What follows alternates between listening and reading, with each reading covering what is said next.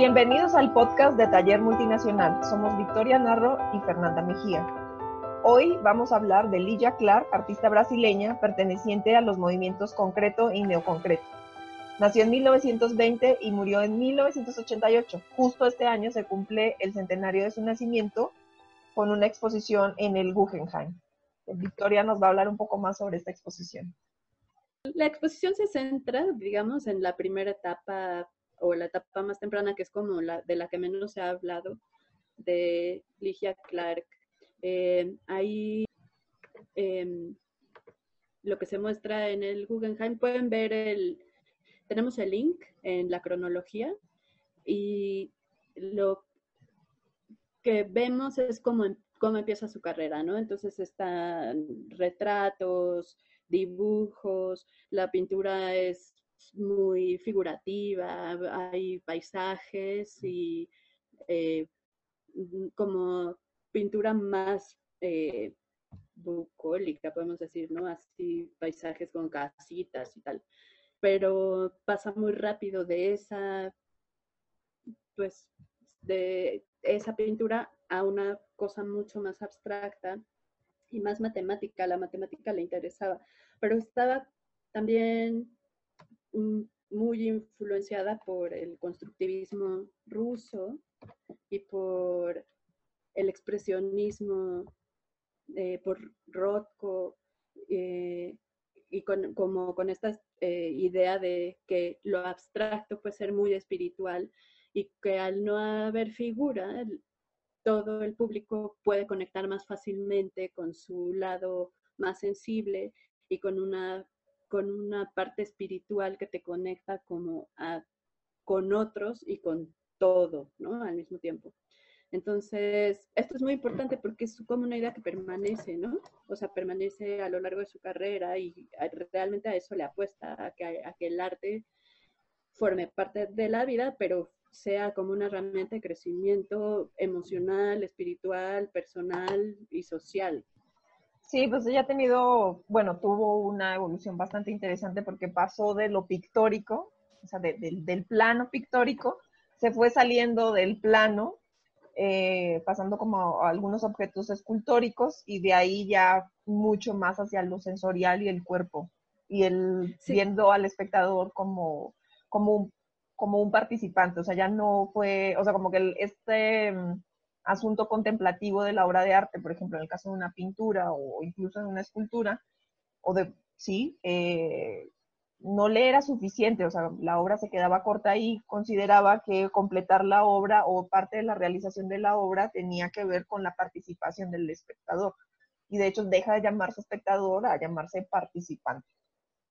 Sí, y además también disuelve al mismo tiempo la figura de artista como artista consagrado, como un dios que está creando objetos sagrados, ¿no? Eh, y está muy interesante, la, o sea, empieza, digamos, con estas pinturas abstractas que se vuelven monocromáticas, o sea, como que cada vez se va depurando, depurando, empieza a ser como origamis que se llaman capullos, eso es muy simpático porque después de los capullos pasa a las esculturas que se llaman bichos, entonces, como que hay como una etapa así de incubación. Hay mucha incubación en su obra. De hecho, por ahí ahorita hay una frase en donde dice que ella no, eh, o sea, como que no se impone a un, como todos los artistas, a crear de la nada, sino que ella va eh, como que es como que hay una fecundación y un crecimiento y un desarrollo. Entonces ahí también tiene como una idea muy orgánica de la creación, ¿no? del acto creativo, pero de la obra como una, como una criatura viva que tiene alma y que se engendra. Lo dice de los bichos y luego lo mantiene como a lo largo del el tiempo. Sí, creo que de hecho se, queda mucho más claro con toda la obra subsecuente.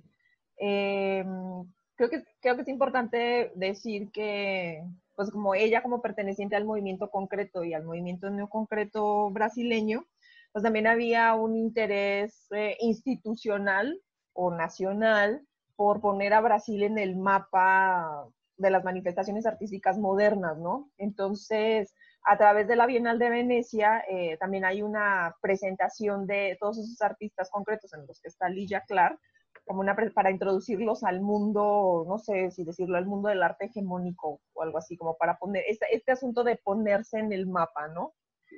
Sí, eh, de poner a Brasil, sí, justo porque además están como en esta etapa de la modernización de Brasil, ¿no? o sea, se acababa de fundar Brasilia y claro, después hay un caos ahí. Creo que además también es importante hablar de, la represión y de la censura, o sea, como que sí es importante en estos artistas, ¿no? O sea, de la ruptura. Y bueno, este periodo estamos hablando de los años 50, ¿no? O sea, como que eh, este periodo de posicionamiento del arte concreto brasileño es se da en los años 50 a través de, la Bienal de Sao Paulo y bueno, que invitan una serie de, no sé, no sé, historiadores del arte, no sé, bueno, gente que empieza como especialistas, como especialistas no sé si decir si curadores por la época, eh, pero, pero pues sí hay como este, este interés de, pues de entrar en esos diálogos internacionales y ponerse como en el mismo nivel. Así es, sí. De, de, de, legitimar también, ¿no? O sea, pues, no solo... Eh, ay. Tú dime. No, sí, o sea, de legitimar y también esa legitimación también incluye eh, como, como también lo que tiene que ver con todas estas cosas del mercado del arte, o sea, es una legitimación, legitimación institucional en muchos sentidos. Entonces, eh, cuando ella ya está pasando a los bichos, por ejemplo, eh, que son estas esculturas, estos objetos eh, geométricos, metálicos, de hecho de aluminio, con bisagras, que sí puede ser como una cosa, como una especie de origami también, o que, que ella los tiene pensados para que el participante los accione, eh, y que quería, hay una anécdota por ahí porque ella quería que no estuviera involucrado ni el mercado, ni, o sea, ni los dealers, ni, o sea, los comerciantes de arte, ni el museo, sino que fuera un objeto que se produjera para que estuviera pues en la calle y lo pudieran vender los vendedores ambulantes y cualquier persona pudiera acceder a él y manipularlo y jugar con este objeto y, está Mario Pedrosa diciéndole que eso sería como una especie de suicidio y que no lo haga, y terminan siendo estos objetos metálicos, todavía como con esta cosa aurática, ¿no? La obra única, especial, y, bueno, las veces que yo he visto estos bichos, pues no los puedo tocar como espectadora, o sea, la, la obra queda un poco trunca, porque tú no los puedes accionar, o sea, es un objeto que tiene un valor económico, coleccionable, este, y un aura. Tiene toda esta cosa aurática, entonces lo ves ahí estático y es como una sensación un poco extraña porque tienes que imaginártelo de, de cómo podría ser. Y bueno, ya está puesto, dispuesto de cierta forma porque la persona que lo accionó en ese momento, ese participante lo dejó así y, y así lo percibes, ¿no? Sí, y creo que, bueno, le pasa a muchos artistas en la época también, ¿no? Está, eh, o sea que muchos están interesados como en desaparecer esa cosa en donde el arte es algo que vas a ver de forma pasiva, ¿no? y, y muchos hacen estos objetos con los que el público puede interactuar, pero o sea, hay un choque ahí entre lo que el artista quiere y lo que el museo puede permitir, ¿no? O una galería puede permitir a pesar del deseo más profundo del artista de conectar con su espectador, ¿no?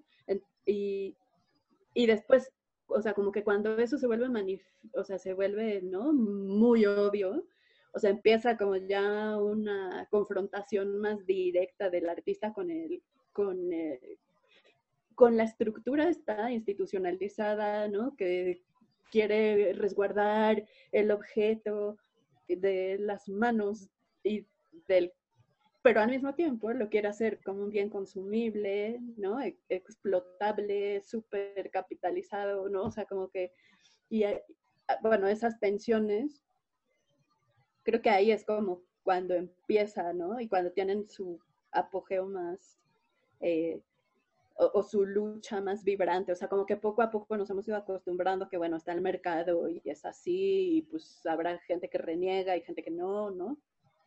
Sí, eh, es interesante porque los bichos los hizo como del 60 al 64 más o menos, y en el 64 tiene esta proposición porque además también hay un cambio.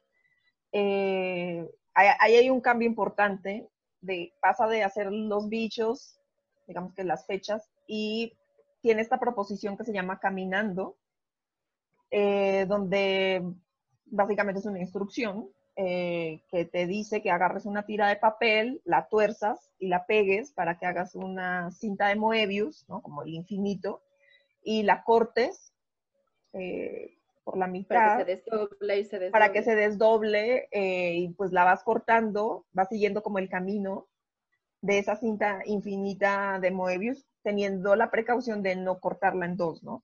Y generar como otro camino ahí. Eh, y pues es una cosa donde ya queda como mucho más claro el interés de ella, donde la obra existe cuando el participante la hace. Eh, sí. Bueno, que lo que quería decir es que sí, que, que son también mecanismos que con Fluxus, por ejemplo, se ven muy claros, ¿no? Estas cosas de las instrucciones, que es como, o sea, yo te voy a dar mi idea, pero la obra la haces tú, ¿no? O además, o sea, además no te dan instrucciones súper específicas, sino como, ah, está bien, haga esto y aquello, y entonces dejan abierto a que la participación sea también, es, o sea, como no tan restrictiva, ¿no? Sí, y está toda, toda esta cosa de la liga, de ligar la obra del arte con la vida y de que cualquier persona puede tener acceso a la obra de arte y no es simplemente como algo que, está en el museo, que tiene un coleccionista, eh, esta cosa como del objeto atesorable, o sea, el, objeto es eh, subsidiario, por decirlo así, o sea, es una cosa... Sí, es lo de menos. Un instrumento. Ajá. Es más bien como un instrumento o un medio para eh, llegar a la obra, ¿no? Entonces, por ejemplo, en esta, en esta proposición, caminando, que igual ustedes pueden hacer en sus casas, yo la hice, o sea, ya que estamos en el año del coronavirus y el aislamiento, eh, dije, bueno, voy a hacerla y es bastante, o sea, como es algo muy sencillo de hacer, o sea, tienes papel, no tiene que ser un papel especial, cualquier papel que tengas por ahí, o sea, eh, lo pegas con una cinta, no, tiene que ser un pegamento especial y nada por el estilo, con unas tijeras, pues haces la obra.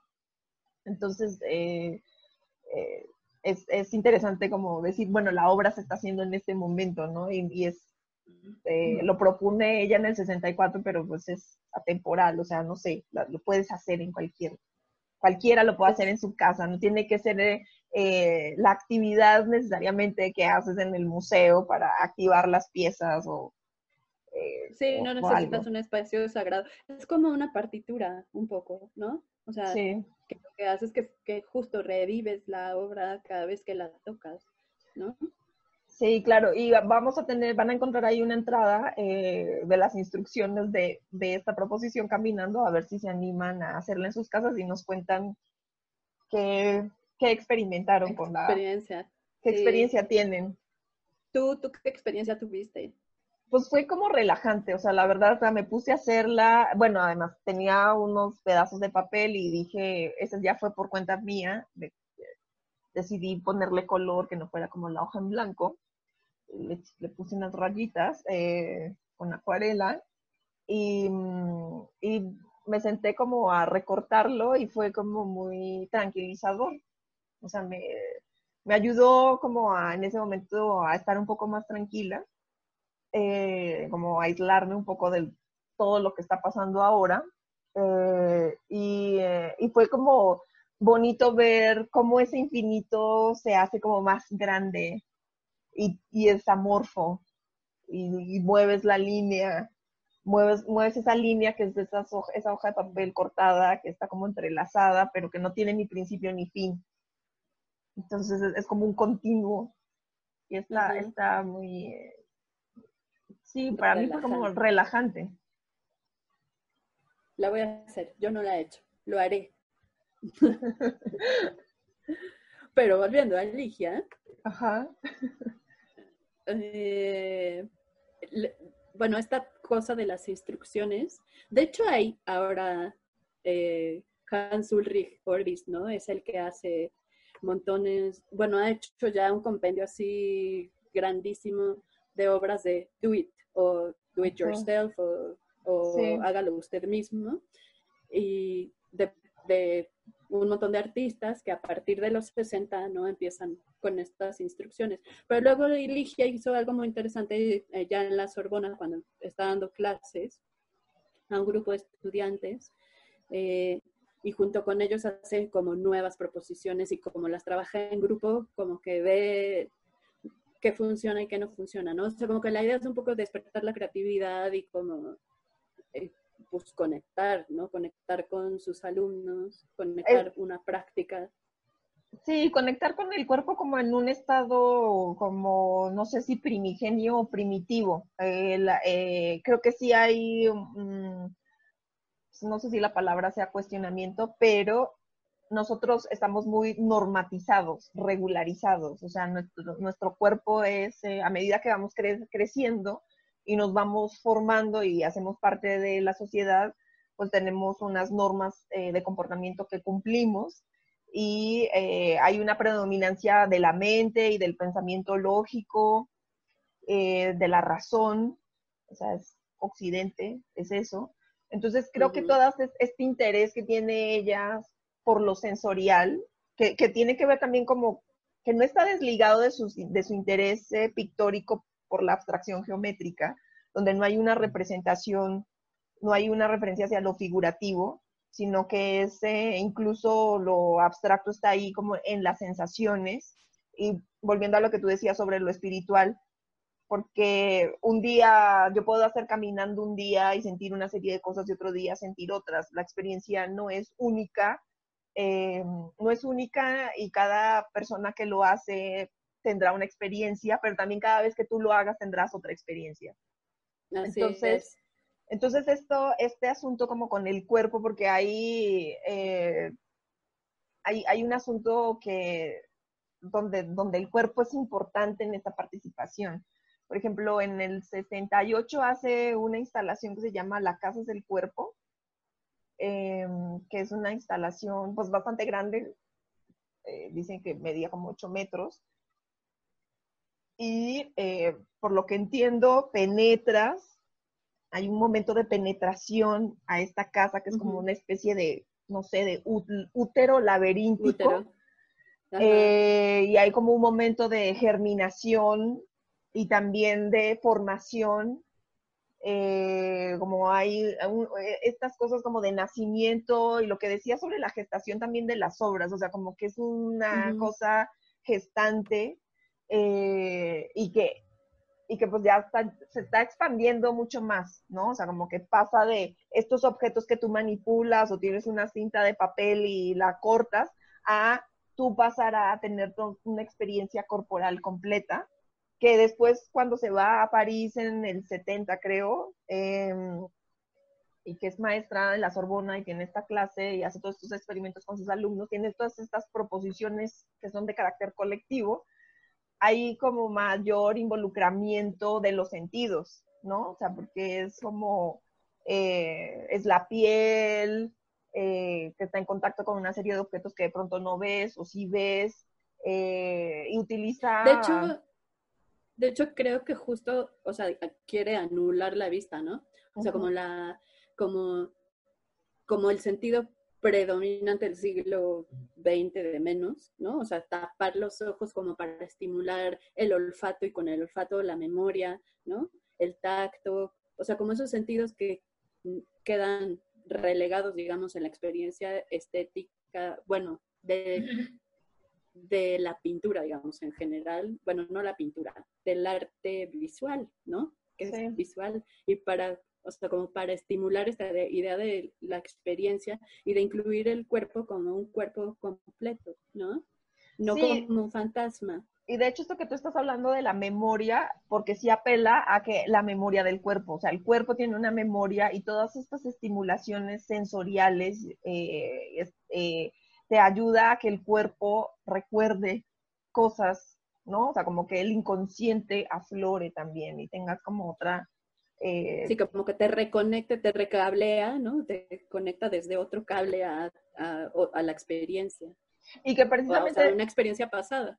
Sí, que justo eso que estás diciendo conecta con el final de, de, su práctica profesional, que ya no sabríamos decir ahí si es práctica artística o qué, porque está entre en una frontera rara, eh, que, el debate es grande. Que el debate es bastante grande, que tiene como desde el 76 hasta que muere, como en, en este trabajo terapéutico a través de los objetos relacionales, que son como todos estos objetos que, con los que estás interactuando, que son objetos cotidianos y que no tienen nada este, de, especial, de espectacular, ni especial, ni nada de eso realmente además le apuesta desde mucho antes a, lo precario, ¿no? O sea, lo incluye como en sus textos como una cosa súper importante, o sea, como que, o sea, que los objetos de los que te rodeas tienen que ser precarios para que como que la experiencia sea realmente la que tenga el peso, ¿no? Sí, no tienen ese valor estético, artístico, aurático estos objetos, o sea, es como volver al objeto es un medio, un instrumento para eh, poder tener una experiencia y una serie de sensaciones. Y entonces, si me pongo un guante de plástico y tengo los ojos vendados, ¿qué está pasando si estoy en contacto con otro tipo de materiales que pueden ser eh, variados, pero sí, son como unos materiales pobres que están por ahí, o sea, que son eh, cualquier... Comunes. Comunes, o sea, bolsas, bolsas de plástico, piedritas, máscaras, Sí, o sea, que no, no tiene... Fieltro. Ajá. Y también está esta cosa, eh, hay, ahorita recordando una, una de estas proposiciones, la baba antropofágica, que es, que es, eh, es bastante especial. Bueno, no sé, a mí sí me causó como... como, a mucha gente le parece muy escatológico, ¿no? Es, es escatológica, sí, es escatológica, este, básicamente es una persona está tendida eh, y otro grupo de personas eh, tiene unos carretes de hilo en la boca y con la boca está soltando el hilo sobre, sobre la persona, como haciendo una especie de tejido encima, encima de, de, esta persona. Y bueno, obviamente, como tienes el carrete en la boca y lo que estás usando es eso como para tender estas líneas con el hilo, pues bueno, eso va, va escurriendo baba. Entonces, estás, el que está abajo recibiendo esto, pues está siendo cubierto de hilo y de la baba de, todos los eh, que están participando, eh, participan. Y bueno, obviamente es un guiño a todo esto de Osvaldo Andrade, de, del manifiesto, antropófago. Eh, y bueno, toda esta cosa como de que lo que haces es pues comerte. comerte al otro, comerte, comer culturalmente, comerte, digerirlo y este y volverlo propio, ¿no? Sí. Pero también está esta idea del capullo de nuevo, ¿no? O sea, como que queda envuelto el otro en un capullo de baba, de, de la gente que lo rodea. Entonces también hay una cosa ahí como de comunión, de ritual, de de engendrar, porque de pronto ella está, o sea, ella habla así como, o sea, como que esta baba y esta cubierta te va, protege, ¿no?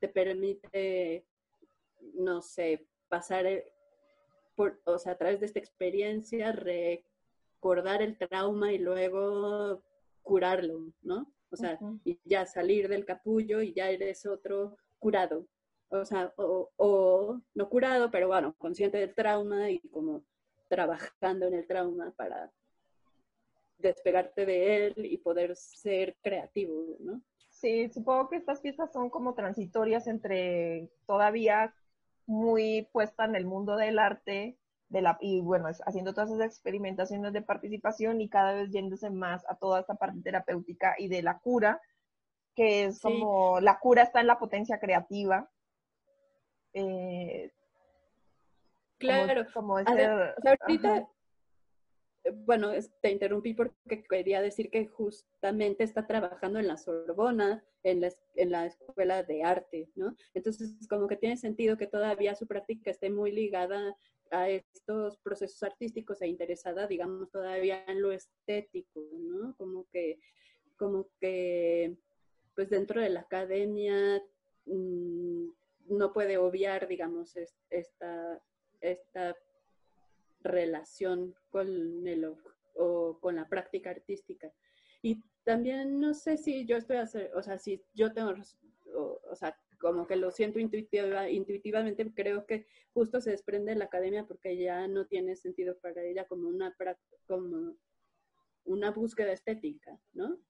Sí, no, bueno, no lo digo yo, lo dicen por ahí en varios lo dicen. Bueno, ese sí no lo, no lo encontré en lo que en lo que leí, pero sí hay como un momento de ruptura, que es cuando deja la escuela, o sea, deja de ser maestra en la Sorbona y se va, regresa a, Brasil, a Río de Janeiro, y que además es como todo este momento de la dictadura. Y bueno, que está recibiendo, ya estando en París, pues está recibiendo cartas de, de sus amigos, Elio Tisica, y eh, como de que le está contando qué es lo que está pasando y de también de las personas, de los amigos que terminan siendo recluidos en psiquiátricos.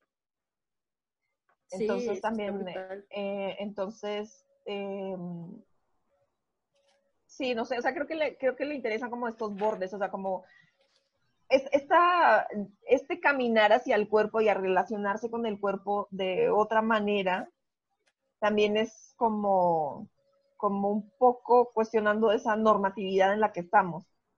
O sea, mm, cuando, eh, me parece que sí, o sea, como que, como, como es una, no sé si es como un llamado de, no olvidar el cuerpo, o sea, como de recordar que tenemos un cuerpo y que ese cuerpo está rodeado de una serie de sensaciones y que además de eso nuestra visión de la vida y la manera como nosotros vemos la realidad, la realidad tiene que ver con nuestra percepción. Y esa percepción pues también tiene que ver con, con lo que vemos con lo que pensamos, pero con lo que olemos y con lo que sentimos en la piel y con un montón de sensaciones que, pues, que a veces no podemos racionalizar o que son cosas inconscientes.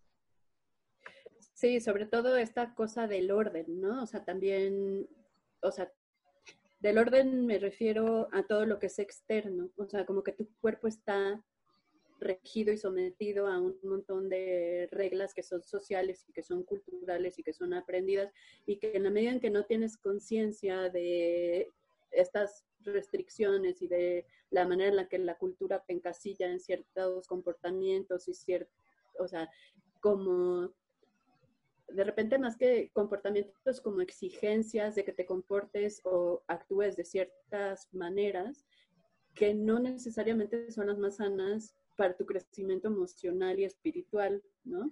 O no necesariamente te lo permiten. Entonces, como que ahí hay una, o sea, una lucha por hacer conciencia, pero otra también por tratar de despertar de, una manera como muy pacífica, ¿no? ¿no? No a a tu espectador, sino como invitándolo a estos experimentos que, bueno, que además es como o sea, yo me imagino como la época de los hippies. No sé si viste un, documental que se llama La Era del Yo o algo así. En la tercera parte, bueno, en YouTube está dividido en tres, ¿no? Creo que lo dividieron en tres como cuando lo pasaron en la tele. Y justamente habla como de este despertar y de esta necesidad. Y claro, Foucault, por ejemplo, está escribiendo también, ¿no? De, de mm, del sistema normativo y de cómo estás imbuido en la cultura de una forma súper restrictiva, ¿no? Entonces, eh, o sea, tomar conciencia como de todas estas cosas. El psicoanálisis también habla, ¿no? De cómo la cultura te norma, te moldea y tal. Entonces, como esta necesidad de libertad y de eh, como una nueva expresión, como buscar un sentido más profundo a la existencia. O sea, creo que sí está mucho en la obra de Ligia Clark. Sí, y bueno, nosotros ahora eh, estamos en el 2020, bueno, se habla muchísimo sobre las emociones y la importancia de las emociones y la inteligencia emocional y de reparar ciertos traumas que traemos de la infancia. Y podría ser en este momento como relativamente normal estar hablando como de todas estas cosas, pero pues no hay que perder de vista que estas son como investigaciones y experimentaciones que ella estaba haciendo en los 70 entonces... Sí, y que realmente empiezan a principios del siglo XX, bueno, sí, ¿no? O a finales del XIX, digamos, ¿no? O sea, a mediados del siglo XX, o sea, lo que quiero decir es que no ha pasado tanto tiempo, ¿no? Sí, entonces también hay que eh, tener en cuenta como la, la, lectura histórica, o sea, como que esto, cuando lo estaba haciendo ella y qué estaba pasando en su contexto. Em, para que esto se, diera, ¿no? Entonces, porque hay una cosa que le sucede a ella y es que como se empieza a desprender de la realización del objeto artístico, o sea, viene de hacer estas pinturas y estas esculturas y, es una persona importante dentro de este movimiento modernista brasileño y de repente decide que de su, por su proceso creativo y su proceso artístico y personal, el objeto ya no es tan importante y lo que le interesa es la experiencia y la participación y las sensaciones, lo sensorial, pues sí es un choque muy grande como a una cierta normatividad del arte. Entonces, eh, pues sí, ella también como artista se va viendo relegada en su momento porque no está haciendo lo que debería de estar haciendo, lo que es importante.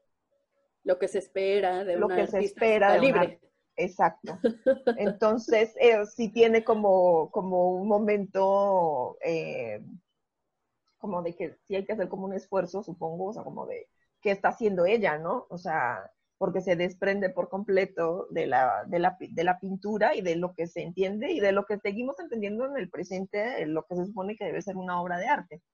Entonces, sí está como transitando, empieza a transitar en unas fronteras, que eso también es bastante interesante del arte y que, y que te lo permite, por ejemplo, conocer mucho sobre el arte conceptual, es algo que, que, te permite comprender eso y es que el arte no es una cosa rígida, ¿no? Es una, es, es una construcción colectiva, es una construcción que hacemos nosotros, colectiva, pero que siempre está como, que hay momentos en los que está transitando como por unas fronteras y por unos límites un poco ampliando el marco de lo que entendemos por arte. Entonces puede ser incómodo, puede resultarle muy incómodo a muchas personas que prefieren un arte eh, de contemplación y de mm, tradicional tradición y de cierta maestría técnica eh, de que te hable de la belleza pero eh, el, el, arte no esa construcción colectiva que llamamos arte pues no siempre está hablando de lo bello, sino que puede irse a hablar de otras cosas.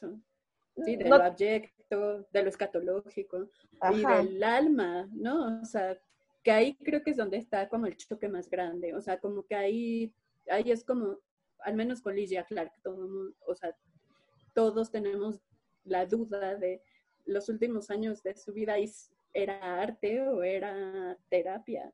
¿O era arte terapia?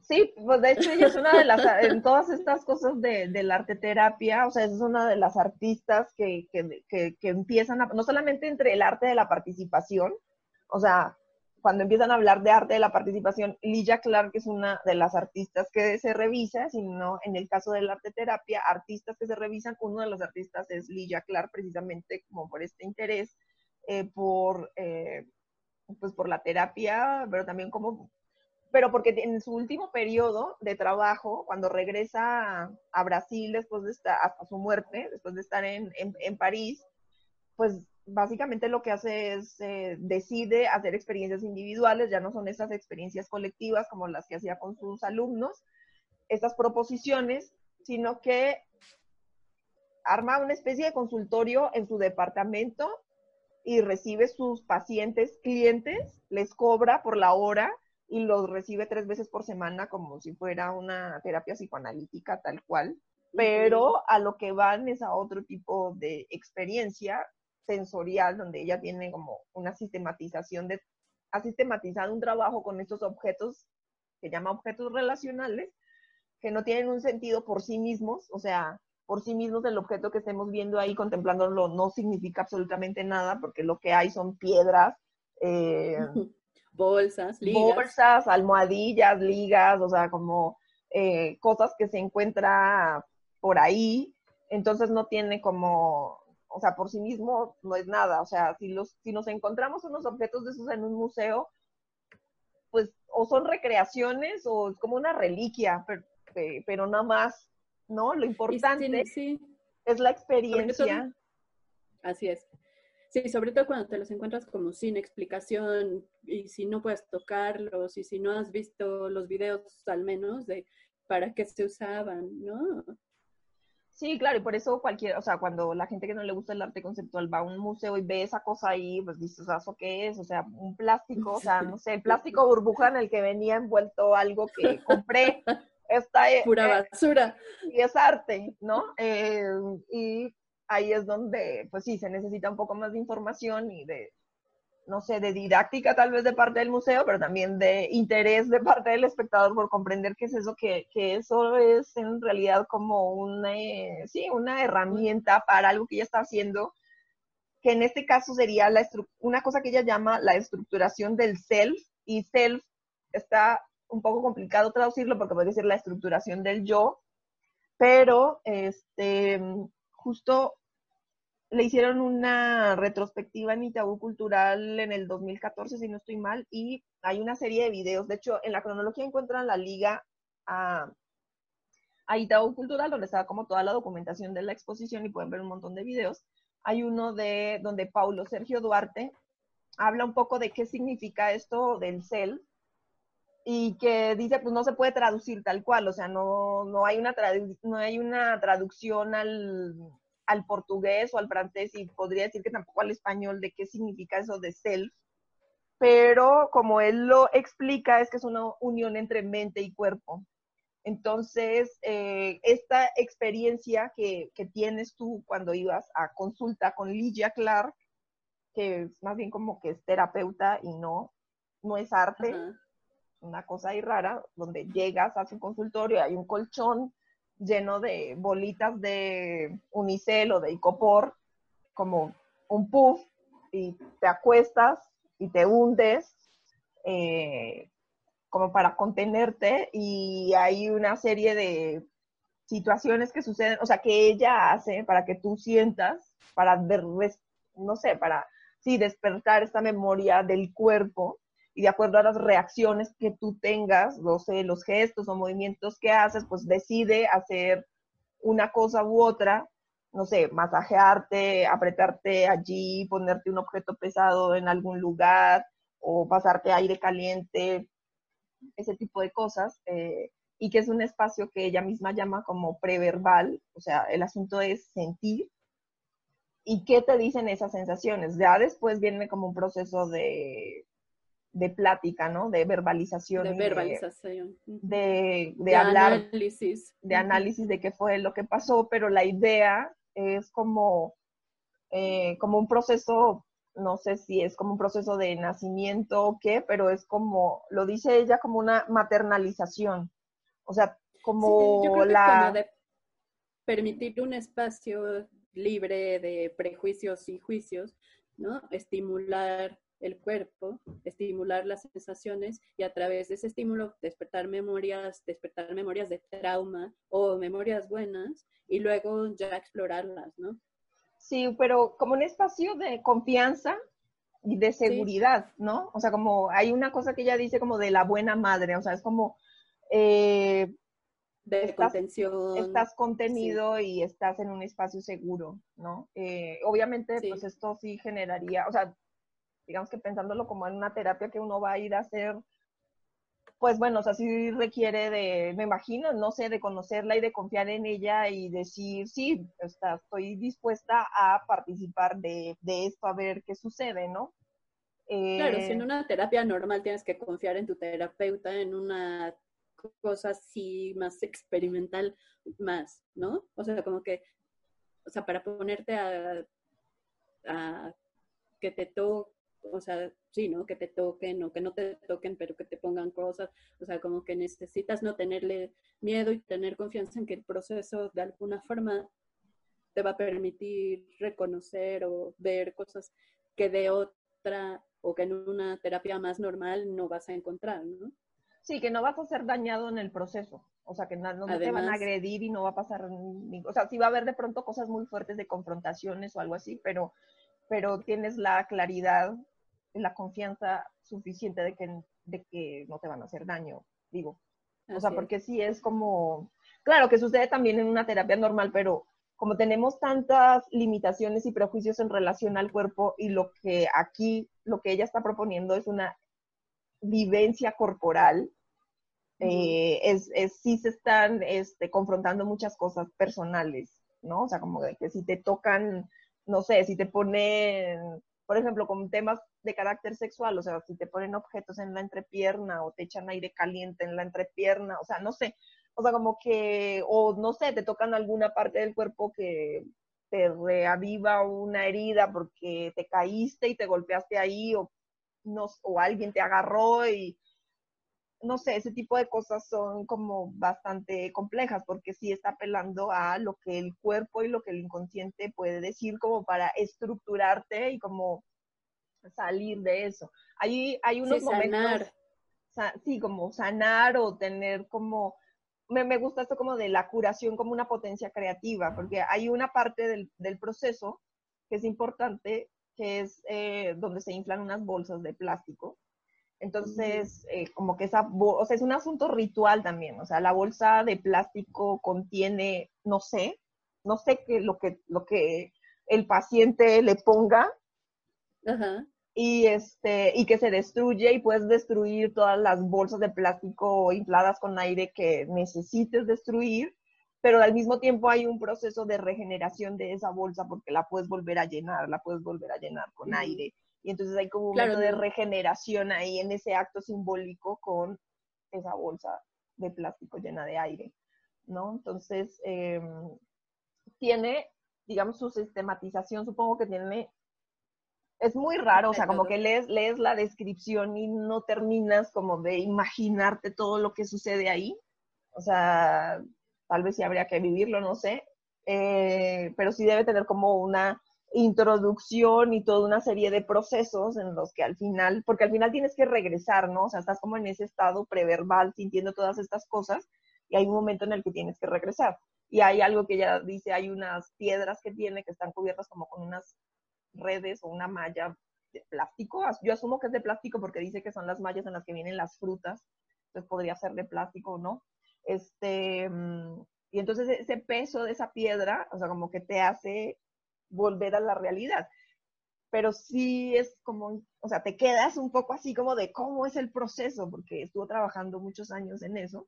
Y bueno, hay una, en, el, en 1980 Fonartes hace una, no sé cuántos años llevó Funartes haciendo eso, pero hay una colección de arte contemporáneo brasileño y en 1980 publican el número eh, especial sobre Lidia Dedicado. Dedicado a Lidia Clark con, con y, ahí encuentras textos de ella y textos donde explica de qué se tratan los objetos relacionales, de qué se trata esta estructuración del CEL, y hay algunos testimonios o casos de, de, de los pacientes que ella tuvo, como un poco explicando qué, qué, qué, que hacían. qué pasaba. Entonces, por ejemplo, hay uno que como que rompía, necesitaba romper muchas veces esta bolsa y pues no, sí. O sea, tal vez un día deposites algo en esa bolsa que hay que romper y en la siguiente experiencia que tienes es otra cosa, ¿no? Por eso es importante como recalcar este asunto de que estos objetos o sea, lo que sucede con estos objetos no es una experiencia única, no es única ni para, porque somos distintos los diferentes participantes, sino porque además tú eres diferente en cada, cada vez que lo puedas eh, hacer, cada vez que lo puedas. Entonces, eh, es como una, como que la, la experiencia puede ser distinta todas las veces. Y también una cosa que me llamó la atención y dije, claro, este, ¿quién más podría decir? Los describe así como profesional liberal dedicado a las artes y es como de, pues sí, o sea, también es como su círculo de gente que conoce y que le dice, sí, Ligia, voy a, voy a entrar en terapia contigo, ¿no? Y, voy a experimentar todas estas cosas. O sea, creo en ti y te tengo confianza. Porque sí se requiere un poco de mente abierta como para decir, sí va, lo voy a hacer. Y conocer a la persona, yo creo, sobre todo con esta cosa, esto experimental. Que igual ella sí estaba en contacto con psicoanalistas y psiquiatras y estaban como viendo qué estaba pasando, pero sin que ella necesariamente esté reconocida o legitimada en el mundo de la psicología. Aquí es, aquí precisamente como que este trabajo que ella hizo es, es una cosa extraña, porque, eh, o sea, ¿dónde está? Eso es como también algo interesante, es una frontera, es como una cosa... Sí, es completamente fronterizo, ¿no? Porque llega desde el otro, o sea, no desde el otro lado, no es que estén encontradas, pero como que llega de otra disciplina, pues, ¿no? O sea, a incorporar cosas que cree que pueden servir. No es que no haya estudiado o que no haya entendido cómo funciona el proceso terapéutico, pero realmente su formación, bueno, y su, y su vida previa, digamos, estaba dedicada como a lo artístico, a lo estético y a este camino que finalmente la lleva hasta allá, ¿no? O sea, como que esta búsqueda del otro, de la experiencia, de la comunión, de la creación como una forma más espiritual, la lleva a esta frontera justo, a encontrarse con los otros, con la experiencia colectiva y con el trauma también, yo creo, ¿no?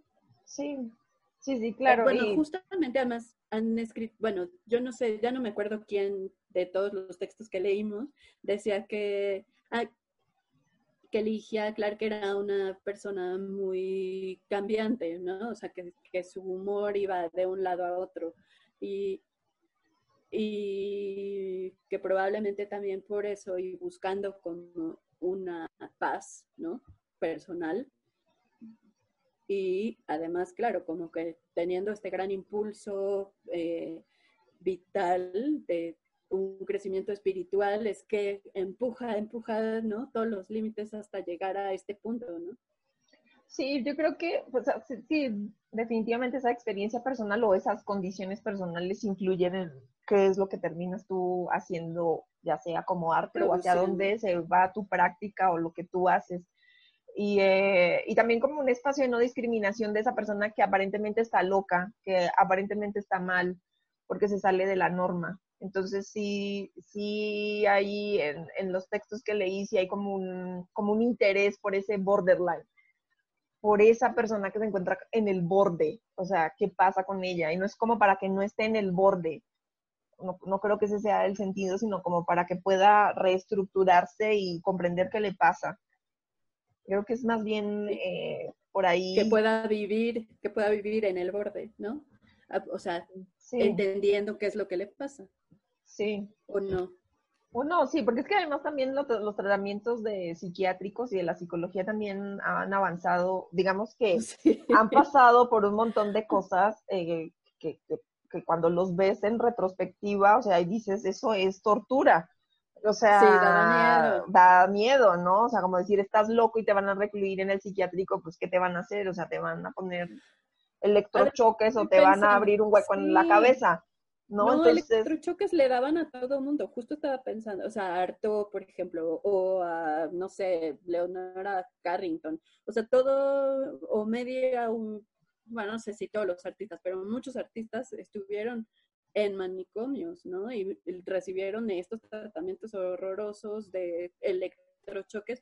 O sea, como además creo que sí, que el artista, mm, o sea, tiene, no sé, o sea, tal vez es su interés por lo, por lo emocional y por lo sensible y tal vez tiene cierta fragilidad, no sé, pero, pero bueno, esa es una conexión que no había hecho y que creo que sí está, o sea, me, ahora me dio curiosidad como ver, ¿no? Esta búsqueda, no porque te vuelvas normal, sino porque puedas lidiar con lo que te pasa y vivir bien, digamos, ¿no? A pesar de que los demás te digan, ay, estás loco, deberías estar en el psiquiátrico. o tal vez internarte te caiga bien. Sí, sí. Sí, o sea, como que esto es una, una alternativa a un pues una alternativa de conocimiento personal, ¿no? Porque, porque está apelando a la memoria de tu cuerpo, o sea, de, de, lo, que, de lo que estas interacciones con los objetos te revelan de cosas que te han pasado a ti y que no las puedes decir con palabras o que no las recuerdas o que no las has racionalizado, sino que se manifiestan de otra manera. Entonces, pues sí, es como, como buscar una alternativa, ¿no? Entonces, eh, pues digamos que en esa búsqueda que cada quien puede tener para sentirse mejor consigo mismo y sentirse mejor con el mundo, pues ahí, es, o sea, están como estas, eh, pues es como una opción, diría yo. O sea, no, no es que exista una escuela del método terapéutico de Lilla Clark, o sea, mucha gente en su momento como que sí, la, la, eh, psiquiatras, psicólogos la conocieron, psicoanalistas, vieron de qué se trataba y habrán incorporado alguna cosa, sobre todo esto que ahora se llama arte terapia. Eh, pero bueno, o sea, es como, es una experiencia que abona a toda esta construcción colectiva de conocimiento sobre la psique, ¿no? Y sobre el arte también. Sobre el arte, ajá.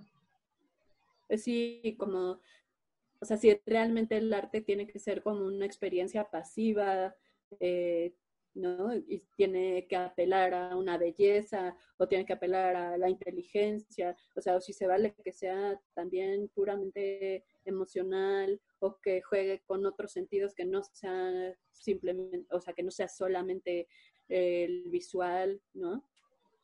Claro, y creo eso... Que pone como muchas cuestiones sobre la mesa, ¿no? Sí, y, y que hay un costo, o sea, como que pues no vas a estar en el museo, o sea, también es, bueno, ahora no, ahora digamos que todas las cosas de participación y comunitarias están en el museo muy, muy bien puestas. Este, pero... Aunque tiene su dificultad mostrarla, Aunque tiene, su tiene una gran dificultad mostrarla porque, o sea, porque ¿qué es lo que estás mostrando en el museo? O sea, una reliquia, o sea, es un registro, es la experiencia, o sea, la experiencia la vivieron esas personas que participaron en eso y es una experiencia única, ¿no? O sea, puede en ese sentido ser una proposición o ser una instrucción o ser un método para que otros lo experimenten, pero pues cada vez será distinto y definitivamente la obra de arte pues ya no tiene eso, no tiene esa condición de objeto único, contemplativo para contemplarse este, y que te genere como sí una serie de sensaciones y eso, pero de todos modos como un proceso mental muy fuerte, no racional, sé, racional o simplemente la contemplación de que estás viendo algo que te parece bello y sientes un gran placer verlo, ¿no? Eh, sí, sí, sí transita como por muchos, por muchos lugares. Pero sí es como a lo que voy con esta experimentación que, que lleva Ligia Clar y que también llevan muchos artistas es que sí hay un costo y es que eh, pues terminas marginado un poco del mundo del arte, ¿no? O sea, como que haces estas experimentaciones y pues porque no corresponde y no se comprende claramente qué es lo que estás haciendo, ¿no? O tienes un pie en una cosa y el pie en la otra, o estás transitando, estás ampliando el marco. Y creo que también lo que el arte te ayuda, o, o lo, no sé si es ayudar o una condición que tienes, precisamente esa capacidad para expandir el marco, lo que ya había dicho antes, como de, de, poder ir al borde y dar un paso más allá y ver qué cosa puede ser más, ¿no? O sea, como de estirarlo. Y pues eso genera muchos conflictos de comprender que muchas veces qué es esa cosa que estás haciendo y como por qué es arte, pero sí tiene esa condición de poder expandirlo porque te estás preguntando constantemente qué más puede ser o qué tantas cosas puede ser o hasta dónde llega, ¿no? O sea, como que hay un cuestionamiento constante sobre esa definición de arte, de lo que comprendes como arte. No es una cosa estática, rígida, ni nada por el estilo. Sí, y ahora menos que nunca, ¿no? O sea, estaba pensando como que, bueno, que se vuelve muy complicado cuando, cuando habla de emociones, de cuerpo, de eh, la construcción de el ser como un ser espiritual y complejo, pero por ejemplo, cuando el arte se pasa en otras disciplinas el límite, o sea, cuando se, no sé, se va hacia la ciencia y entonces ya no sabe si ahí es una, es una investigación científica o una investigación artística, como que no hay tanto problema, ¿no? Para aceptarlo, o sea, como que, como que como si es, o sea, como que es una disciplina que es racional y entonces como es racional es muy eh, limpia, ¿no? Entonces como que ahí la legitimación no es tan complicada, ¿no? ¿O no?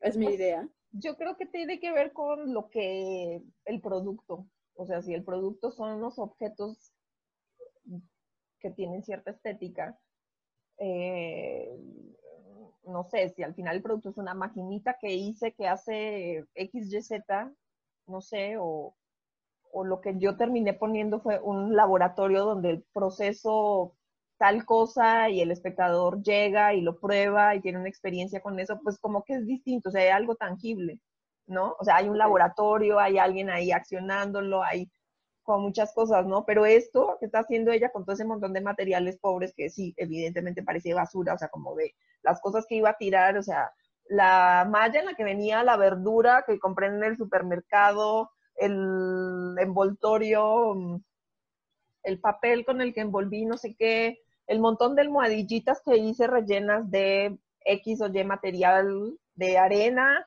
de, mm, no sé, de piedritas más grandes, de unicel, de bolitas de unicel y cosas así, pues como que ahí, y que no tiene como una preocupación estética, ¿no? O sea, como que lo hice y le bordé y está el color que combina aquí con esto, que no tiene absolutamente nada de eso, solo una almohadilla con una, con una tela que tiene, tal vez sí, lo que me interesa es la textura, la sensación cuando me lo pongo en la cara, o el peso, lo que significa el peso de esta cosa en mi cara o en mi brazo o en mi vientre, o sea, es, es otra cosa entonces, sí, ese, se vuelve intangible eso. Se vuelve intangible y tal vez intangible. Ajá. O sea, como en el...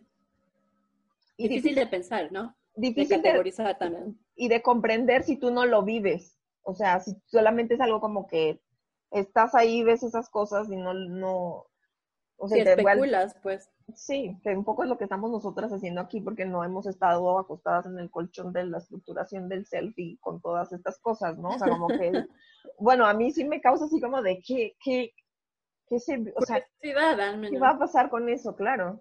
Sí, o sea, lo de la baba antropofágica sí definitivamente no, o sea, no podría estar. Tal vez sí podría ser una de las del carrete y babear al otro, pero estar abajo, que no pero, pero bueno, o sea, es como esta, esta cosa que está así. Y bueno, y, lo, y una cosa eh, que, me parece interesante, sobre todo con esta retrospectiva que hicieron en Itaú Cultural en Sao Paulo, es que hicieron las piezas, o sea, porque, o sea, no es como de simplemente tener una documentación y eso, sino como que ahí están haciéndolas, ¿no? O sea, como que eh, recuperaron algunas, ¿no? Las máscaras y cosas así. Y, otras las rehicieron. bueno, de hecho, ha pasado en varias, o para varias exposiciones, por ejemplo, los bichos también hicieron como unas réplicas para que la gente pueda tocarlas y ver cómo funcionan y puedas jugar con ellas un rato y tal, ¿no? O sea, como que, como que está Mm, idea del museo pedagógico también funciona mejor en ese sentido, ¿no? a mí me interesa ir y tocarlas, ¿no? Y jugar con ellas, o sea, como que, claro, tener esa experiencia. Y de, bueno, para volver al Itau, está, en la cronología está la liga, por si les interesa ver los videos de cómo reconstruyeron las ciertas experiencias con sus, eh, casi todas son de, de la época de las, de cuando dio clases en, en la Sorbona, ¿no?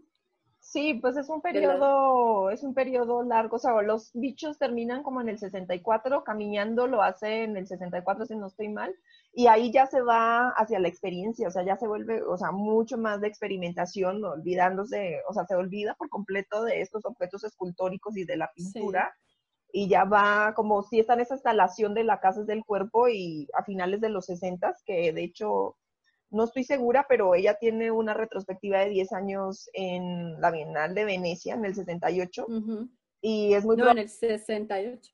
En el 68, sí. Sí. Tiene esa retrospectiva en la Bienal de Venecia y del 68 también es la Casa del Cuerpo y es una instalación muy grande de 8 metros, o sea que es muy probable que en esa retrospectiva también estuviese esa, esa pieza como una pieza nueva. Especulación, ya los que son investigadores de arte más tendrán que indagar si esto es así o no, los que les interese indagar un poco más, pero bueno, son las fechas, ¿no? Entonces de ahí ya se desprende más, o sea, se vuelve todavía más experimental. Está todo ese periodo en la Sorbona como maestra donde experimenta todas estas cosas con sus alumnos, donde, donde la obra es la proposición. La obra sí es como esta instrucción, es como esta y el artista es proponente, o sea, el artista no es este genio creador ni nada de estas cosas, sino como que yo te propongo que hagas esto y la obra termina siendo lo que hacemos juntos, ¿no? O sea, como esa, con esa experiencia. Y de ahí ya viene como este quiebre eh, cuando regresa a, Brasil, a Río de Janeiro, y que se dedica todos de ahí hasta que muere a, la terapia, a, esta a este método terapéutico de Ligia Clark, y a como a sistematizar y documentar lo que está haciendo y bueno, muere en 1988. En, también está la liga a, a, este, a este libro, una, bueno, es una fotocopia de este libro de Funartes, que está en, ahí se me olvidó ahorita el nombre del sitio. Bueno, pueden, pueden verlo y, y está interesante, como la, también hay, hay documentación, hay otros textos, entonces... Está en el ICA, ¿no? Sí, en el ICA. Ajá, está en el archivo del ICA, entonces, eh, pues está disponible, ¿no? Para que lo puedan ver. Ah, y pues no olviden ver también las, eh, como el tablero que hicimos en Pinterest para que puedan ver las imágenes de las obras. O sea, porque yo creo que cuando vean un poco estas fotos de documentación de lo que eran los objetos relacionales, donde está la persona acostada en el colchón, o sea, es la estructuración del self, entonces ya pueden como comprender un poco qué cosas sucedían ahí, ¿no? Sí, de qué eh, estamos hablando y por qué se hace tan extraño en general, ¿no? Sí, ¿no? Entonces, eh, y pues ojalá se animen a hacer la proposición caminando. La de la Está bonita. Sí, y deberíamos abrir un tablero para que nos pongan sus fotos o algo. Ah, sí. claro que sí, lo, lo abrimos. Bueno, pues fue un gusto. Eh, me quedo con más dudas de las que tenía. No, o sea, como estuvo muy bien como leerlo tanto, ¿no? Pero como que sí hay cosas que no, que no resuelves tan rápido. Sí, pues te da como más curiosidad de, de, ver la obra. Y bueno, hay dos documentales que hicieron.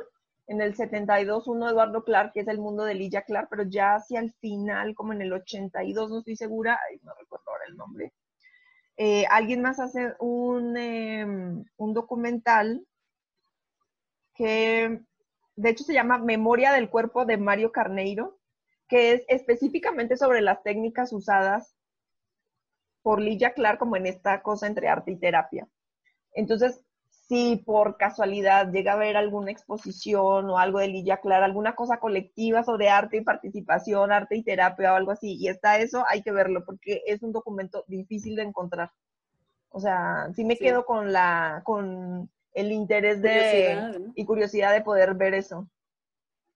Porque es un documento de la época, ¿no? O sea, es importante de hecho, eso es otra cosa, no hay tanto, no hay tanto en español, ¿no? O sea, hay muchas cosas en inglés, hay unas cuantas, o sea, también hay cosas en, portugués, pero como que no hay material primario, o sea, como que todo es, ¿no? Ensayos, cosas académicas, cosas escolares, eh, artículos de periódicos, hay reseñas sobre las exposiciones, pero como que no están los libros de la época, los textos de la época, los videos de la época, o sea, como que hay muy poco disponible eh, para consulta pública, o sea, así de, ¿no? Para pedestres como yo, ¿no? Que además no vivimos en Brasil. Entonces, sí, en español hay pocos, hay muchísima información en portugués, pues porque ella es una artista súper importante en el arte brasileño y pues en portugués hay un montón de cosas, ¿no?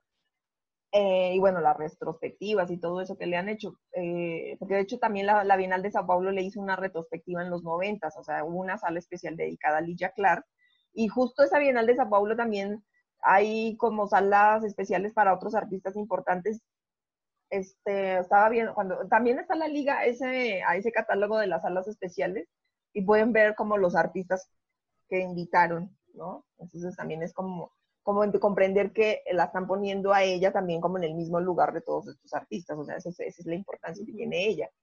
Em, sí, pero hay muchísimas cosas en portugués y aunque uno crea que se parece... Poder entender.